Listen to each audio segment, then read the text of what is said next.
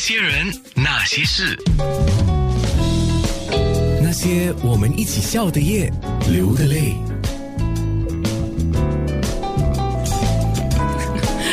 其实不用少芬告诉我，这个时候我也打算直接就讲林子祥，因为我们的记者朋友也在看面部直播，也也准备着听啊。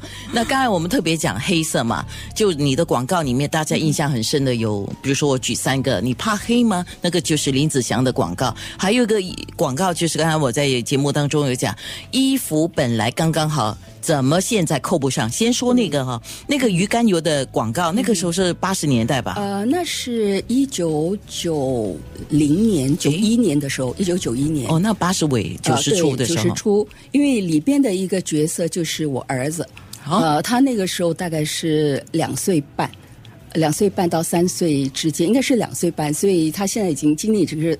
我我老大已经三十二岁了，是是那个老大吗？老大是，就是帮我们九六三拍广告的那个老大。对对，他那个衣服本来刚刚好是他。第一个镜头出现的就是他。天哪！是啊，嗯，那我那我不知道是他，不然我就笑他。我看过你肚子。是，嗯，那后来这个林子祥的广告是怎么一回事呢？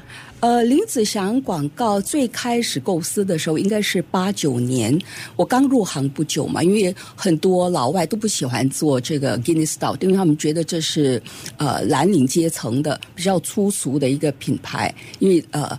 在 Guinness 在英国跟 Guinness 在新加坡的定位是很不一样的。我不晓得那些年纪比较大的朋友们还记得吗？以前是 Guinness Stout is good for you，呃，就嗯，它是是比较诉求对象都是属于中下层。那到了呃八十年代末九十年代初，新加坡经济起飞了嘛，嗯，白领才是我们要的诉求对象，所以我们就改变了整个政策，就是呃这个整个定位有有所改变。那那时候这 Word of Gis 呃 Wisdom 就是呃妙在不言中这个广告就是由我这边开始。那在伦敦呢，他他们就做了一个 Pure Genius，也是找了一个呃一个明星反派明星 Roger Howard 他来演这个 Guinness Man。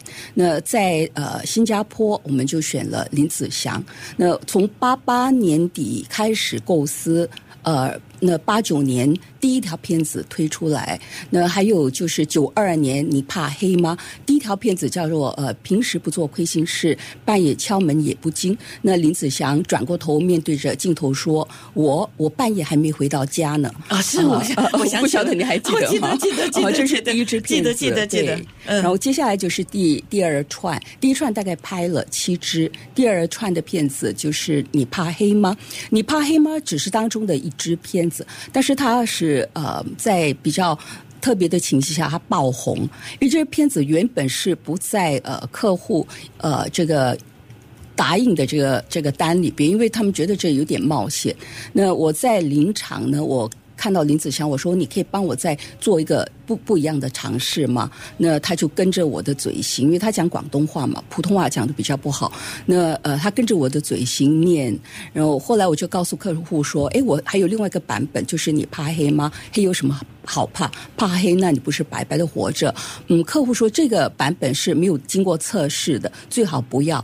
那我我那时候出生之犊不怕虎啊，我我觉得哎呀，那你就播吧。呃，如果播的呃效果好的话，那你拿去。如果播效果不好，我我赔钱。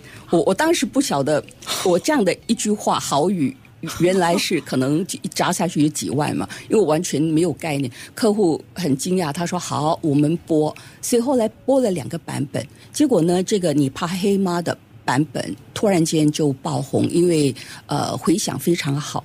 那客户之后呢，就一直在播这个版本，所以他是在误打误撞的情形下，呃，就这样的呃，成为这个家喻户晓的一条广告片。两个问题，一个问题是为什么你会创造？你怕黑吗？因为它是黑啤酒嘛。对，那。很多人会不喜欢，是因为你直接说人家怕我的东西，所以他才才不选择嘛。可是你为什么敢用这样的一个反思考的方式？呃，反向思考。因为在那个时候，一般的呃白领阶级都喜欢喝 beer 嘛，白白啤酒嘛。然后我这个黑啤酒，第一它是比较难喝的，它酒精的这个含度也比较高，大概是比较苦了对，比较苦。那它有一种先苦后甜的一种干干的感觉。那我我觉得要克服的就是。Take the challenge 嘛，告诉呃这个诉求对象，哎，你没胆吗？你不敢喝吗？啊，那呃 你在挑战他们呃对是不是对对，挑战这个。那呃，怕黑，那你不是白白的活着吗是？白白的活着，意意思是说，除了浪费时间，也告诉他说，其实你喝白啤酒是浪费的，所以它有这个是从广告的那个角度了对对嗯所以我我常在想说，做一个广告，它必须有三个结合嘛，一个就是一个我我们叫 brand essence，这个品牌呃这个代表的是什么？它的精神，它的精华是什么？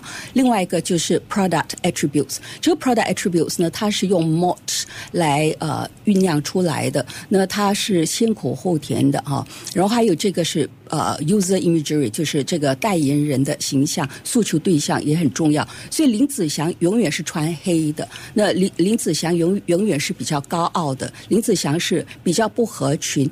呃，英文所说的呃 with them but not of them，他和他们在一起的时候，他还是有他自己的原则。所以把这三个铁三角结合起来，就呃。创作了这个呃，你怕黑吗的广告。嗯，在我问第二个问题之前，再再多问一个问题好。你那时候敢于创造这样的一个广告啊，是因为年轻吗？呃，也是吧，因为年轻的时候没有包袱嘛，然后对客户，那那不是我的广告公司嘛，赔钱，我没没想那么多，然后也有一种死马当活马医的那种心态，因为那个那时候那个品牌几乎都没人要做，客户就交给一个最年轻、最没有经验的。呃，广告人，嗯，我我觉得他们对我也是没有期待。其实有时候在没有期待的情形下，我反而觉得呃，能够呃天马行空来发挥。就放手一搏，嗯对吗？对对那好，嗯一个关键问题来了，为什么是林子祥？嗯，林子祥不是我的首选啊，我我我喜欢帅哥，所以那个时候我记得我们呃客户提出了几个人选，有周润发，有林子祥，有呃刘德华，还有莫少聪。我印象中应该是这四五个。那那客户问我，我我我立刻说刘德华，因为那那个时候我的偶像是刘德华。呃，我说第二选呢是周润发。可是后来在做这个测试的时候，反而是林子祥他赢了一个马鼻。呃，他把这个周润发跟呃刘德华抛到后边，稍剩一点。那最主要是那些 drinkers、Guinness drinkers 啊，呃，喝黑啤酒的，他们说他看起来比较 man，他看起来比较有学问，他看起来比较神秘，他看起来比较有学问，比较有内涵，也也就这样就选了他。所以你是做过测试的，对你们去做市场调查，，对，做过。去调查这些喝黑啤酒的人。对做做 focus groups。哦嗯，可是这个林子祥那个时候是不是因为他唱了很多经典的歌曲，包括了电影里面的《男儿当自强》啊、《选择》啊、嗯这些，那个时候还没有还没啊，还没还没。不然他拍了一些电影，那个时候，对他拍了一些电影，但他的形象就是算是今天我们讲的一个知青嘛。呃，但是又看起来又不是那么嗯呃小鲜肉的知青，因为他不是他有胡子的关系。对对对，所以所以他的这个形象是比较特殊的，呃，亦正亦邪，那么呃又比较阳刚，所以就选择了他。那最重要是他自己本身的背景，他是有大学教育程度，也刚好我们在呃在转型，那呃他各种条件都配合。